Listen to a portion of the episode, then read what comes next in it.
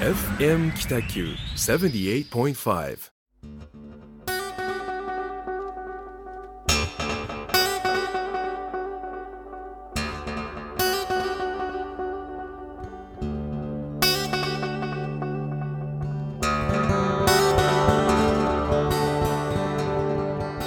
はい始まりました。ホワイトスペース。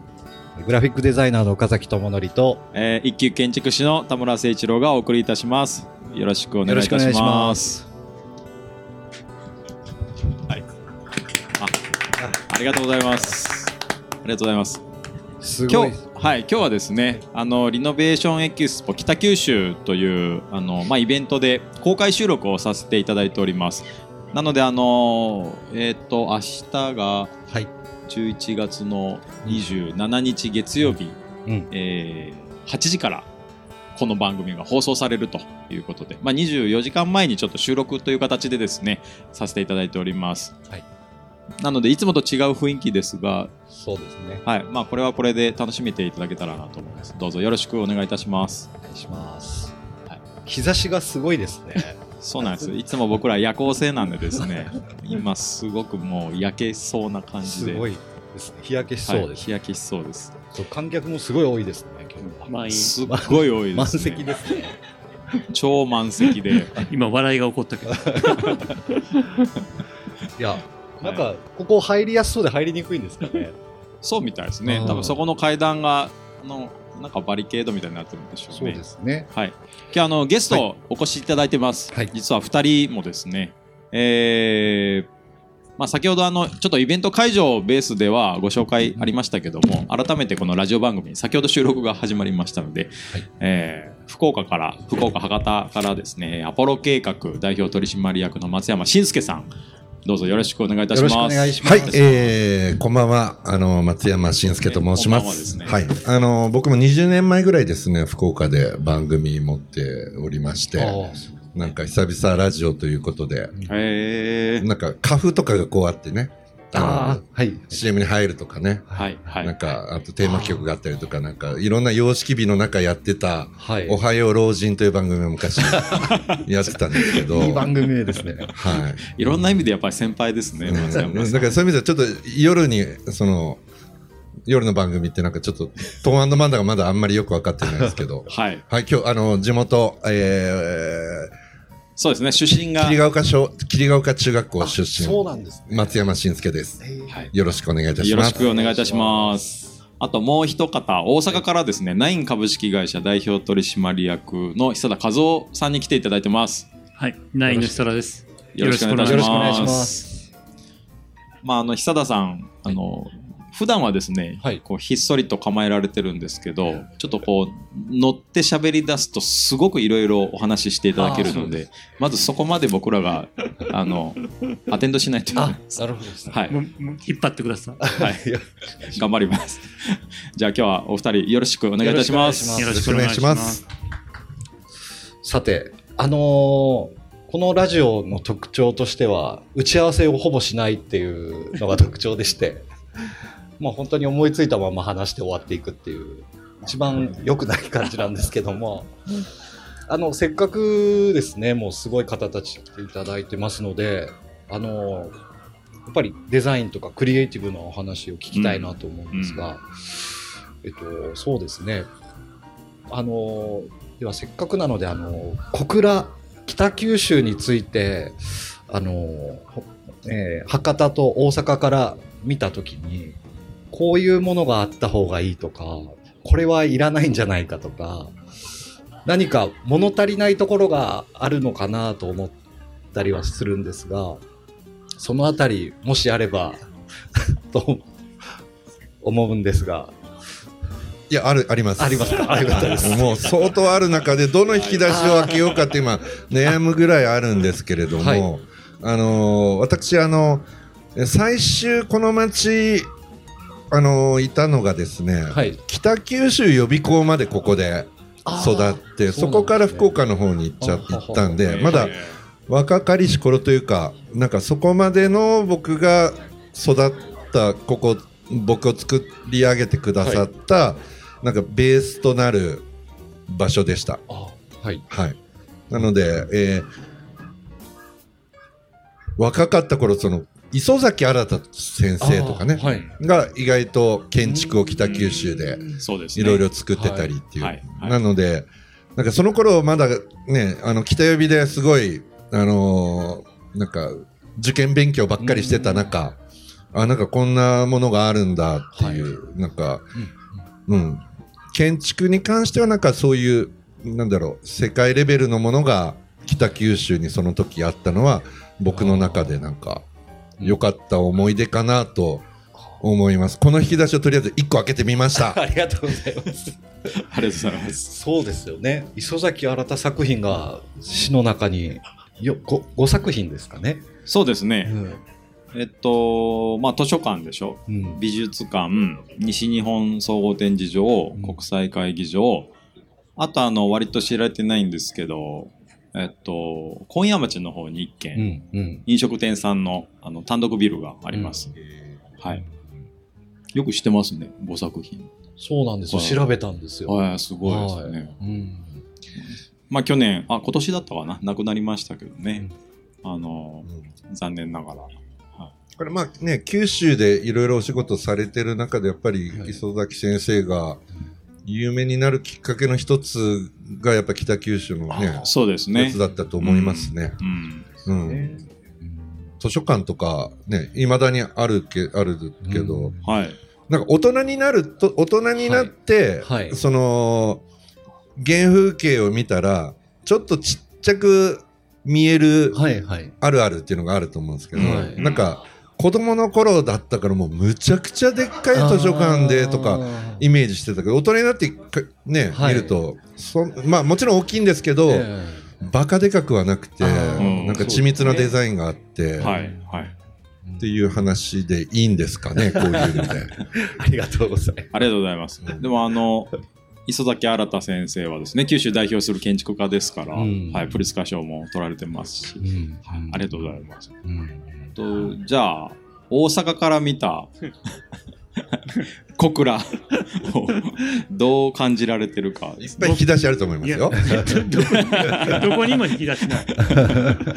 僕はあのパートナーが小倉で、うんあうん。あそこのマンションで初めて会ったんで、そうなんですかもうね、出会い北九州にはいい思い出しかない。はいえー何の不満もないです。ありがとうございます。嬉しいですね。唯一はい。足らないのはサウナ。足らないのはサウナ。そうですサウナあったらね。嬉しいな。先ほど、あの、まあ、この番組収録の前の、うんこのエキスポのイベントで、まあ、サウナのあの未来みたいなことを話しました。へもうすもう本当、二人はですね、すごいサウナのパイオニアなんですよね。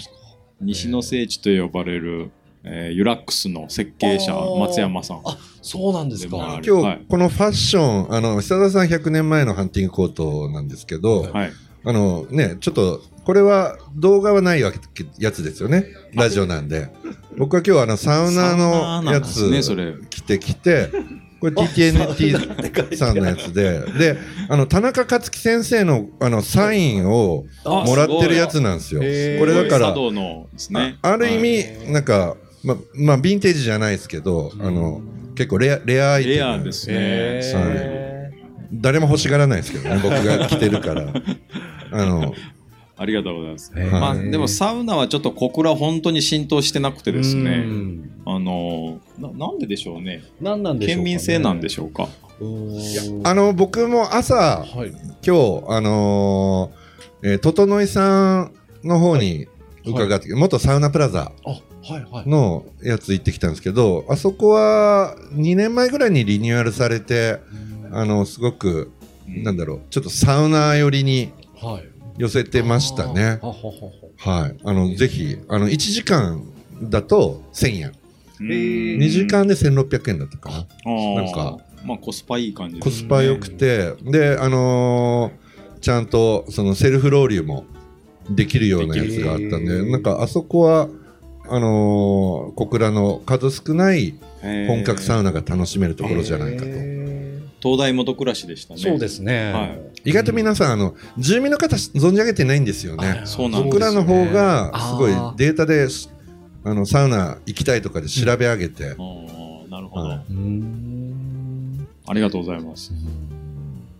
なんかどっかから帰ってきた時にちょっと汗を流したいみたいな時とか思いません？こう駅の近くにそういう施設があったらいいなとか。うん思うんですけど、思う。い意外に行ってなかったりしますね、言ってない。今お話を聞くと。ですね、うん。だからあのあるんだけど気づいてないっていうかですね、そうですね、うん、あの良かったですよ。ん。2つサウナがあって。でメディテーションサウナとその普通のタワー式サウナっていうかあって。でもメディテーションサウナってこうなんだろう。あの集中するはい。サウナなんですね。だからテレビもラジオもなくてこう沈黙というか静寂を売りにしてるんだけど隣にその普通の一般のサウナがあってはい、そこのテレビの音が漏れてきてて ななんかあんまりメディテーションはできなかったけどまあそれも含めてあなんかあ、サウナにテレビがあった方がいいのかないいいのか、うん。そうじゃないのか論はありますよね。まあね、あの国会で議論されてない方のやつですけどね。うん。いこや、れからなんかある意味、ちょっとそこの、なんかちょっとノスタルジックな昭和なテイストをまだちゃんと大切にしてるうん。サウナでしたね。なんかおしゃれすぎず、はいはい。なんか、あの、最近もう、東京とか大阪とかも、おしゃれになりすぎてて、サウナが。あの、街中のやつですよ。はいあの、一般的にこう、フラッと入るやつ。はい。久田さんがやってるのはもうなんだろう終着地点としてのサウナだからはいおしゃれじゃないといけないんですけど、街中のやつがうんちょうどよかったです整井さんは。あ。そうですてかこの話でいいんですか？いやいいです。サウナの話はね、結構さっき散々したので、もう割と僕はお腹いっぱいではあるんですけど、まあ、このラジオのテーマがね、デザインからの街への寄与なんで、あの、えっと、まあ、お二人の、その、まあ、い松山さんは一級建築士であり、まあ、不動産もやりつつ、その、なんなんていうんですかね、広告とか発信の方、メディアも強いじゃないですか。あの、で、久田さんは、ファッションにも強いし、なんかカメラもすごく上手だし、で、もちろんデザインもバリバリされてると。で、まあ、今ではそのサウナ事業みたいなところのすごい経営者でもあられる。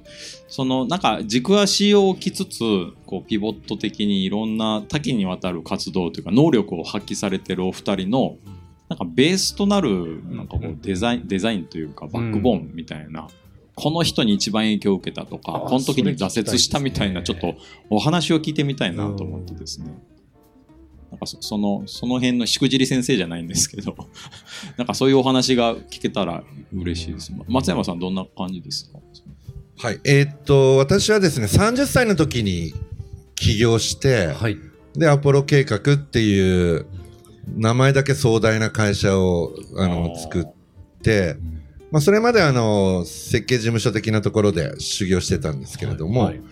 あの独立した途端に社会的にこう底辺になるっていうかなんかね起業すると、はいはい。経社長になるとカードすら作れないっていうかはい。なんかもうでその3年間ぐらいが一番鍛えられましたね。あのありとあらゆる下請け孫請けゴーストライティング。自分の看板がないからはい。あの看板取るのに、うん。えー設計事務所だと23年かかるのかな、はい。なんかでなんかそういうのがあるからもうどうやって食いつなぐかっていうところで。で冷静に考えてください、30歳の男によしじゃあ1億円の家君に頼むわなんてそんな人がいたら逆に僕止めますもんね。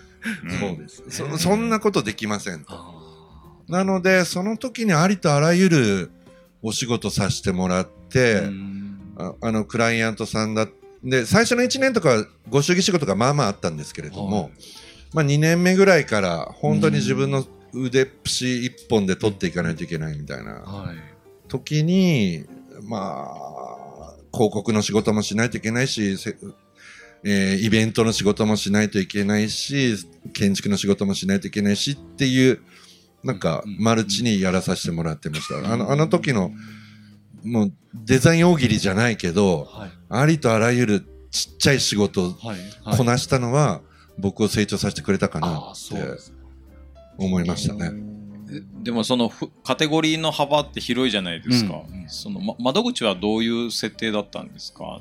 僕は何でもできますみたいな感じで営業されてたとかそんな感じなんですかね？えーっと、メディアを作って、あの、はい。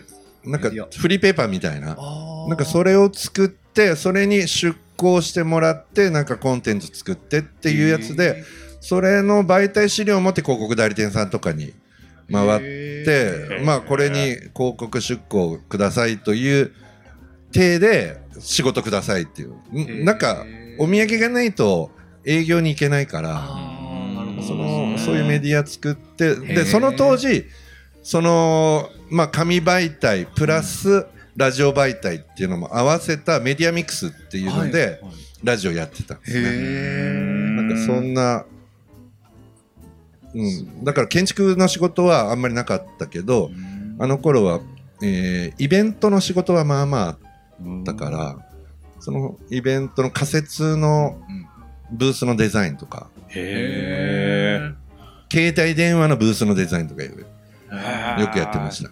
全然イメージできないです。今今のお姿からはあのー僕のベースをデザインでご飯を食べるとはどういうことかっていうのをうん学びました。はあありがとうございますいや、すごい。どどうですか？になりますね。お岡崎さんもね、はい多分ね、ほぼ近いところでお仕事してるから、そうですね。僕も KDC とか入ってるあし、そうですよね。はいい、やなかなかその若い時に信用して仕事を振ってもらえないっていう苦労はすごく僕も感じますね。でどうやって名前を売っていくかみたいな。いや、そうっすよね。はい。でどこで売れるかわからないから、一個一個丁寧にしとかないと、そうですね。なんか手ぬ抜いたら、はいなんかお金は稼げるけど、はいでも、どこで当たるかわかんないから、そうですね。怖いですよね。本当ですねう。ん作ったものが世に世に出ていくからですね。うんいや勉強になります。すみません。久田さんその久田さん波乱万丈だから、えー、聞きたいです。5時間かかる。そう。映画化でき人生失敗の連続で。はい。それも普通のちょっとした失敗じゃなくってほぼ全てのリソースをかけたプロジェクトをはい。少なくとも10個ぐらい失敗してます、えー、すごい。大体10回やったら1回ぐらいうまくいくって言われてるんですけどまだ1個もうまくいってないですけどね、えー、僕はあの影響を受けたのは、その40年前にはい。パリコレっていうあの女性をいかに美しく見せるかっていううん。洋服の、まあそのね世界最高の洋服のその場パリコレっていう場所に、全くボディラインを無視したうん。真っ黒い服を持って行って、うん。まあ、世界に衝撃を与えたうん。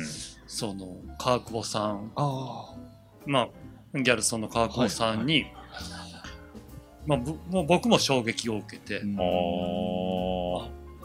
そんなことがやりたいなと、あはい。ははい。はい。うん。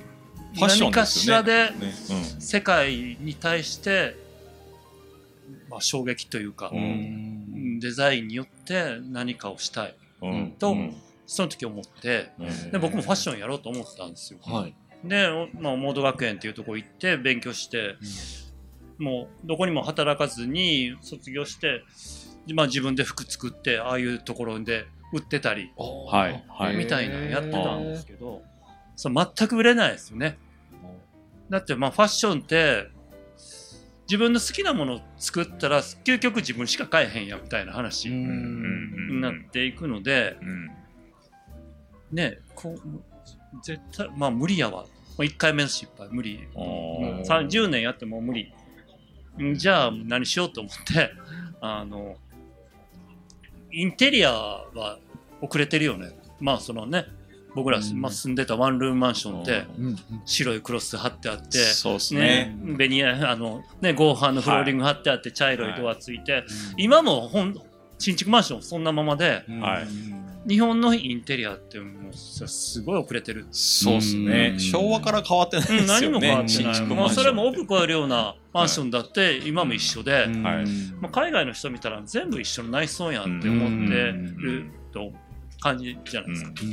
だからインテリアだったら俺でもいけるかもと思っうん。ででももう一緒。30超えてうん。何の知識もないあのね、インテリアデザイナーに誰も頼まんやんと思って、ね、まあまあその前にじ作るところから覚えようと思って、まあ、30で大工になったんですね。35まで大工やってて、へー。はい。で35の時にあの神戸の須磨で海しか見えないマンションをローンで買ってでそれ1年かけてセルフリノベーションをえややったあんですよ。ー。大工になってからですそうね。そう、うん。でオープンハウスししてまあその当時そんなデザイン系のオープンハウスなんか誰もやってないから、うん。それ何年ぐらいですか？2000年ぐらい。2000年。うん。はいはい。へもういろんなお店にこんなポストカードみたいなの作ってうん。置いてもらって、うん。でオープンハウスしたら100組ぐらいの人が来てくれたんですよ。え。へで、まあ、その中の2人の人が、はいまあ、僕のデザインを感動したわけじゃなくて僕これ1年かけて手作りしたんですよみたいな、そういうえ。ストーリーにはい。あの感動してくれて、でまあ、久田さんにお任せしますって言ってもらってそこからこれやってます、この仕事。えそのファッションから大工さんになったっていうのは、うんなんかどどうどういういや服も自分で作ってたから、はい。いや作るところからやらないとそのね設計を今から勉強してなんてやってても、うん。絶対勝てタムちゃんに勝てるわけがないじゃん。まあそんなことはないですよ、ね学生の頃からねずっとそれを積み上げてきた人との勝負になるわけなんで、は作るとこから行ったら、い、なるほうん、勝てるかもしれないそうですね。僕は作れないですからね。あのうんうん確かに。っていうことは、えその洋裁っていうか服を縫うとか、うん。ミシンの扱いもできるってことですか、日本洋裁検定中級。ーおー。作れるよ。すごい特技が。うーん。なるほど。すごいな。まあ、そういうお二人のデザインベースからうん。今に至ってるわけですけども、うんあのーまあ、僕らこの番組が街に寄与するデザインっていうところで、なんかおお二人はそれぞれすごくもうすでに街に寄与するデザインみたいなの,、うんあのされてますよね。まあ、事業かもしれないです。あのまあ、サウナかもしれないんですけど、うんとまあ、僕らが今思い悩んでるのは、はいこの小倉で、まあ、旦過市場さんが、うんあのーまあ、あれ、去年か。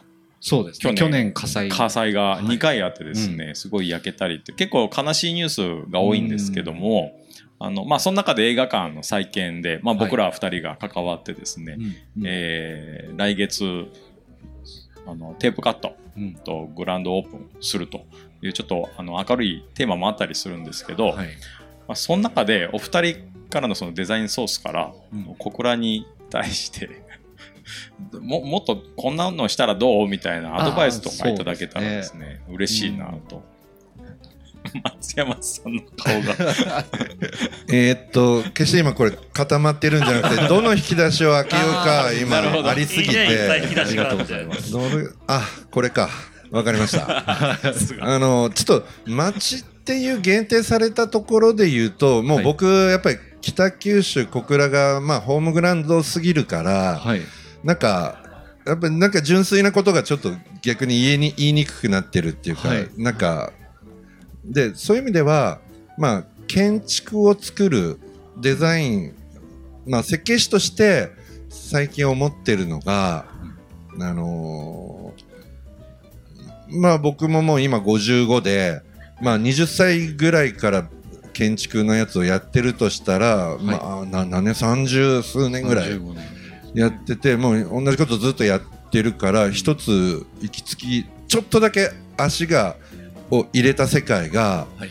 あのー建物および空間がどうなりたいかの声がちょっとだけささやきが聞こえるようになってすごいね。であのよく漫画家さんとか作家さんとか物語書いてる人とか、主人公が勝手に動き始めてそれにペンが動かされるみたいはいなはいはいののなんか建築版っていうのが時々あるんですよ。へであのその時はもうそのなんだろう。最小限の力でもうこうなぎ倒さない。むしろこうあ、まあ、例えばなんて言えばいいのかな、ま、オーナーとかだったりすると、はい。見えなくなってたりまたは相続税だとかなんかいろんなものがあっうんてあと予算とかはい。あるけれども日々修行してるはいサウナで修行してるとなんかそういうのはまあもちろんちょっと頭の中では計算はするんですけれども、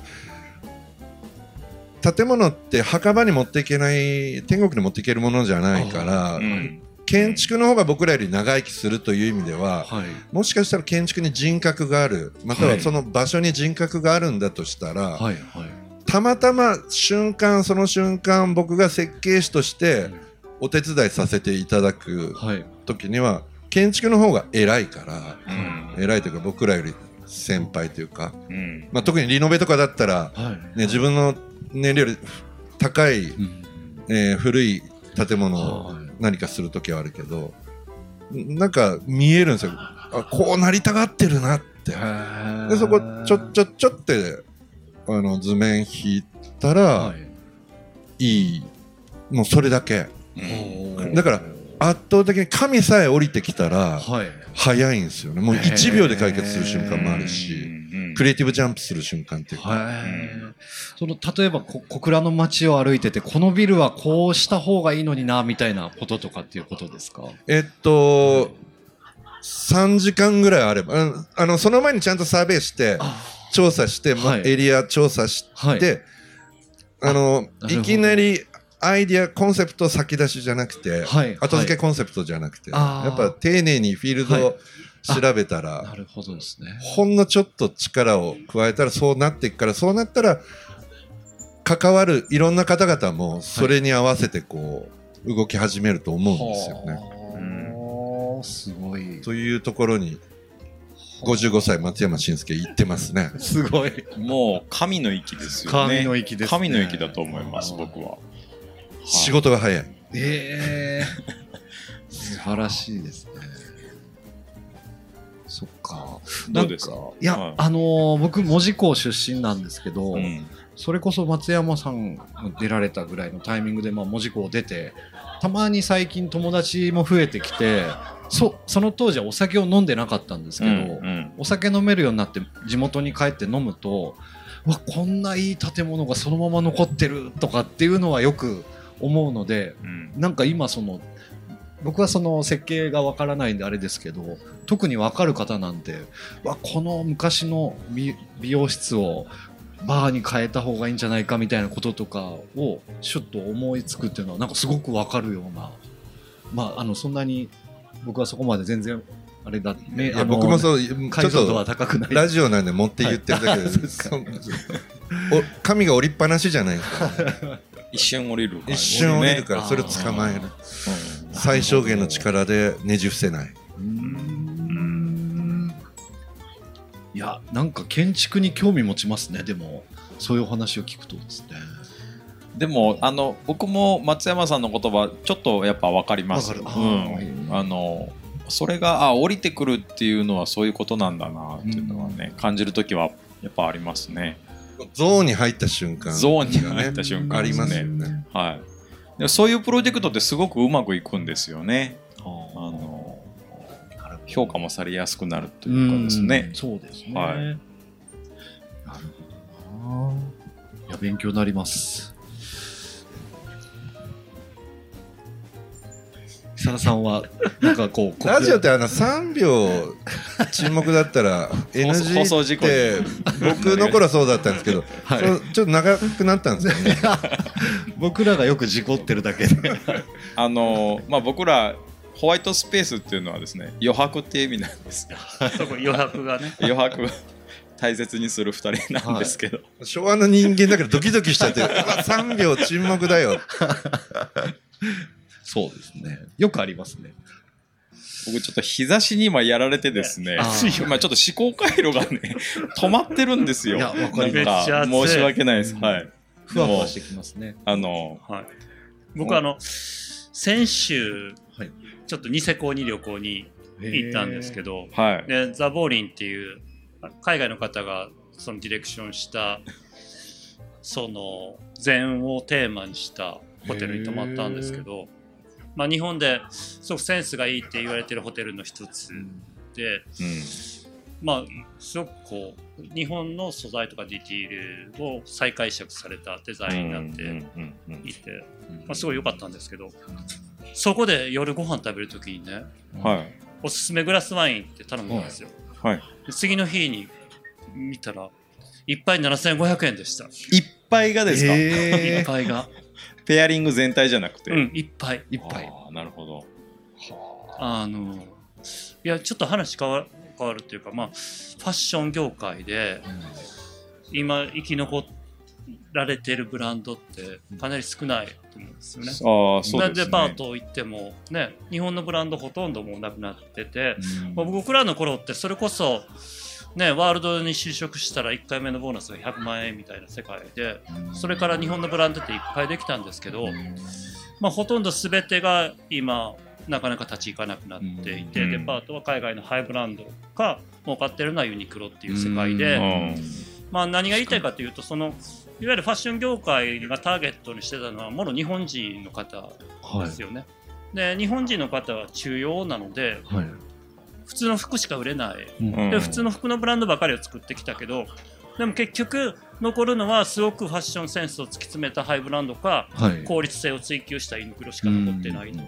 うん。でこれがす絶対に今から建築業界にも来ると思うんですね。う。んだから先ほど言った全てのマンションとか建物の内装ほぼ一緒に見えるやんみたいなことが僕ら作ってきたもので、そういうのって今から難しくなっている、うんで今そのニセコなぜ成功してるかっていうと、うんまあ、その対象が海外の、まあ、富裕層ターゲット、うんまあ、そういう方たちはそういうものを求めますね刺激であったり、うん。その体験みたいなことを求められるので、うん。まあ、その方たちターゲットの施設にすることで収益を上げていると。うん。まあまあ僕小倉す、まあ、先ほど僕すごいあの、はいい、い街とか、はいい、いイメージしかないいいんですけど、はいやっぱりもっとそういう方ターゲットの施設なるほど。じゃないと街にお金落ちないと思うんですよね。、はいっぱいそうですね7500円のグラスワインを払う人がおるからうん。そこが潤うわけでなるほど500円では儲かんないじゃないですか。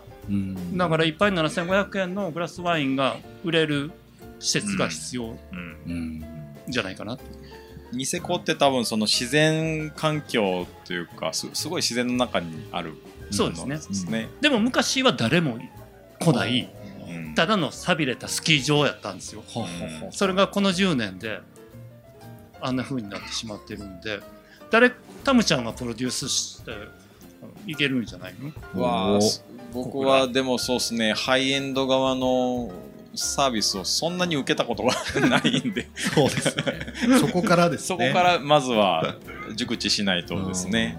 まああのまあでも頑張りたいなと思います。デザインもやっぱり僕らもそその方たちターゲットにすることにしてから初めてちゃん自分のデザインのリミットを外して好きにできるようになった。だかはい。ら今すごい楽しいです。い実際そのニセコに泊まられておいくらしたんですか？16万、うあわ16万。16万。でもその食事代込み？うん、食事込みで16万でプラスその7500円。あ何千あでもそう考えると割といけそうな感じはします然、ね。全然いける、しますね。いやそれもね今オフシーズンで2泊目はパークハイアット泊まったんですけどはい。オフシーズンは1泊10万円なんですよ。でへー。12月1日になったら2泊縛りで1泊30万になるんで。へ今1回行ったら60万ですね。まあ、とりあえず一泊行かないとそこのデザインはこう勉強できない感じですね僕らは。でも戦えないわけじゃないと思う。うん。なるほいやむしろ富裕層戦略っていうかそのハイブランド戦略は僕ら建築をやってる人間にとっては弱者の選択ってど。いうか、あのうん多分レッドオーシャンのところで戦おうと思ったら、うん絶対タマホームにも負けるし、うん。えーまあ、大和ハウスとか積水とかああいう人たちのところ、まあそこがあのーなんだろうミドルゾーンとは言い言いませんけれども、はそこで戦うと住宅ち中小の住宅が負けちゃうから、はい。うんやっぱ上に行くっていうのは、うん。あのーデザインビジネスで言うと、はい。あの、正しい選択というか、ーうんなるほど。と思いますね。すごい突き詰めたその空間作りって、まあその日本のすごいこだわった素材とかあると思うし、うん。はい。技術もまだ残っているので、うん。うん。そんなのを取り入れたその僕たちしかできないデザインをすべきで、うん。だってアアパホテルと戦うわけじゃないですもんね。そうそうそうなんですよ、うん。ん。うん。なるほいや発信はどうしたらいいんですかね？その。今はもうだからニセコなんかももうほとんど SNS 個人発信であそこまで行ってるわけうん。なので本当にいいいわゆる人たちがシェアしたいと思うものを作ればいいだけだと思うんですよね。うん。まあ昔ね、なんか、まあ今日ちょっとクリエイターの人たちぜ縛りっていう前提で言うと、そのアイドマの法則からアイサスの方あ法則になってて、最後になんかシェアされていくっていうところまでが一つの、うんなんだろう、うんカサマジャーニーっていうやつですよね。はいだから久田さんって多分、その後半もきっちり、あのーコミットしてる。うんだから物作って設計士終わりみたいな。ところあるけど、はい。多分久田さんその後の SNS での表現の仕方から、はい。じゃあどの SNS に出してみたいなところまで知り抜いてらっしゃるから、そんなしてうん。全然そんなしてないです。久田さん今活用されてる SNS は何があるんですか？いやもうインスタしかやってないです。あインスタだけなんですね。へへー。写真でその世界観をこう発信したりとかっていうことですそうですね。でも今、どう今はショートムービーじゃないですか。僕は今やってないけど、今ちょっと勉強しようとしてますけど。ショートムービーっていうのはあのリールみたいなやつですあか。ーリール動画10秒ぐらいのやつですよね。そうですそうです。夜中延々見ちゃうやつですよね。うんうんうん。ずっと永遠見ちゃいますねあれ。あれなんかわかります。だからあれにこう映える空間ってやつですよね。なるほどですね、そうか。そういう意味ではグラフィックデザイナーの仕事も領域はすごく広がってますよね。ああそうですね。今ね。なんか今今まではチラシ作るとかそういう感じでしたけどだんだんプロジェクトが大きくなってきたような感覚はありますね。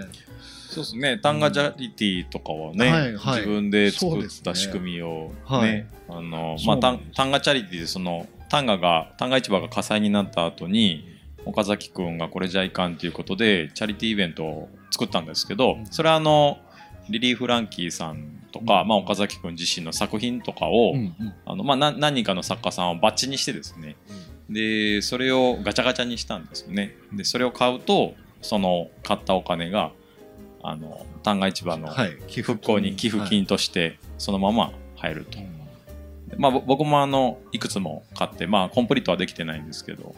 ぜひ。リアルクラファンみたいなリアやつかな。ルクラフそうですね。あそうですね。うん。そういうのをやってます。だからまあそういう意味ではグラフィックデザイナーからちょっとこうもうほぼグラフィックじゃないですではないですよね企画というか。企画まあ仕組み作りですねよね。あれも、うん、うん。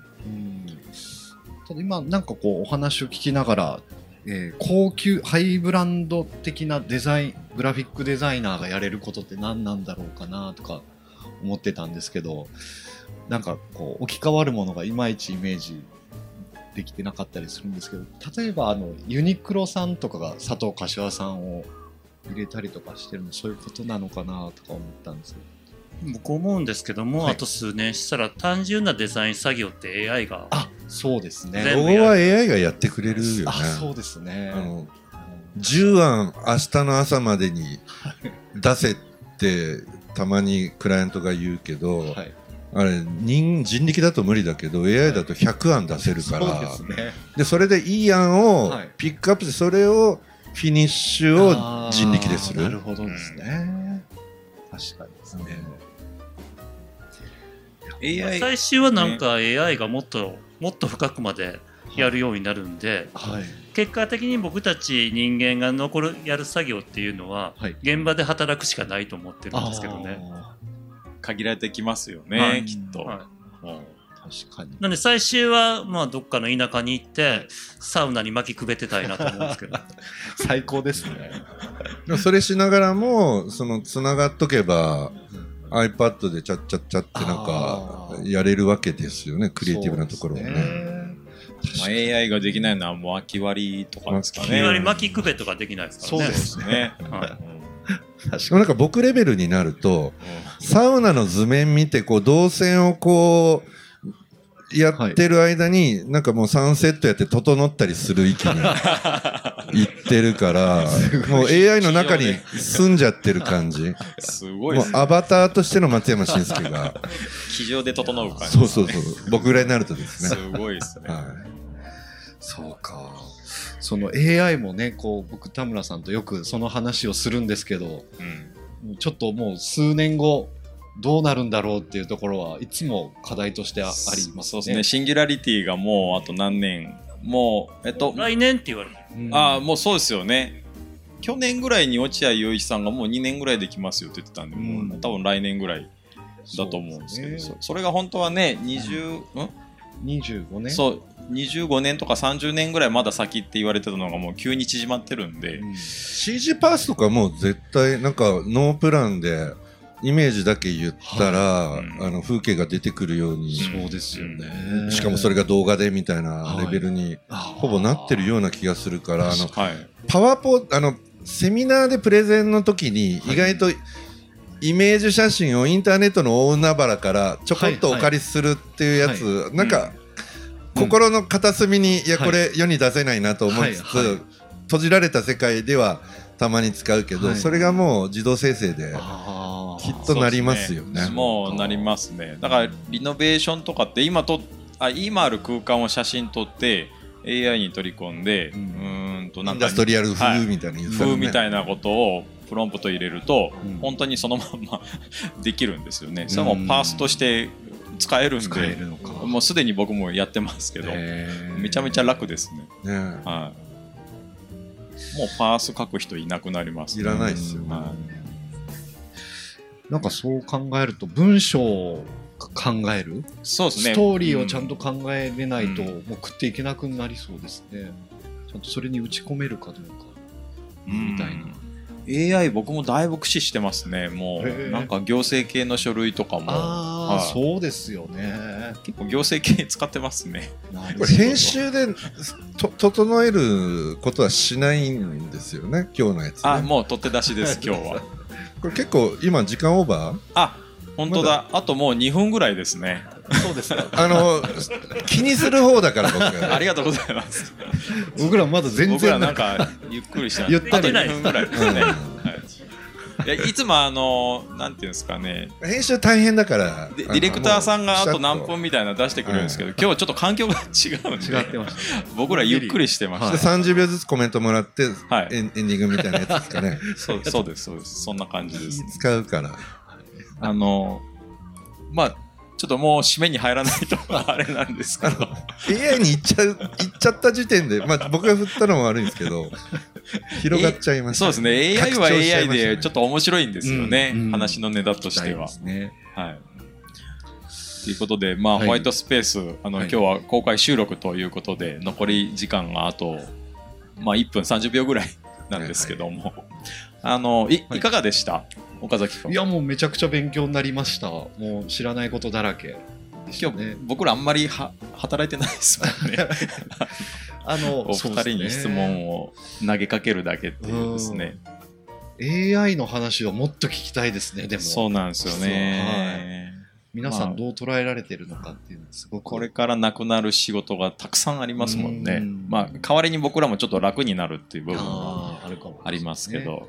いや、大変勉強になりました。またちょっと別の機会でもお二人ねねゲスト改めて来ていただいて、いや、本当本当。ちょっとこの日差しが僕ら日差しにちょっと弱いんでですね あのこうちゃんと閉じたスタジオであの本領発揮できたらなと思います ので、あのまあの今日感想いただければあの締められるかなと思うんです10秒ぐらいでじゃあえあの本当にお招きありがとうございますあのまたあのぜひ北九州地元でもあるんでですね、はいはい、ぜひ。あの一緒に街を盛り上げていければと思っております。よろしくお願いします。ありがとうございましたありが。とうございました。ありがとうございます。佐田さんもわざわざ大阪からお越しいただいて今日はありがとうございました。ありがとうございます。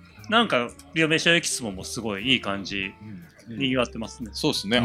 なんかすごいですよ毎日こんなね、ちょっとこういうところでお酒飲めたりしたら、すごいいいなと思いますけど。確かに。うん毎日やりたいですね。毎日やりたいです。毎日やれるようにしてください。わかりました。わかりましたっていうのは 難しいですけど。まあ年に1回必ずリノベエキスポはまた開催しますんで、あのお越しいただけたらと思います。はい。はい。今日はゲストに松山信介さんと久田和夫さんお越しいただきました。ありがとうございました。はいありがとうございまありがとうございました。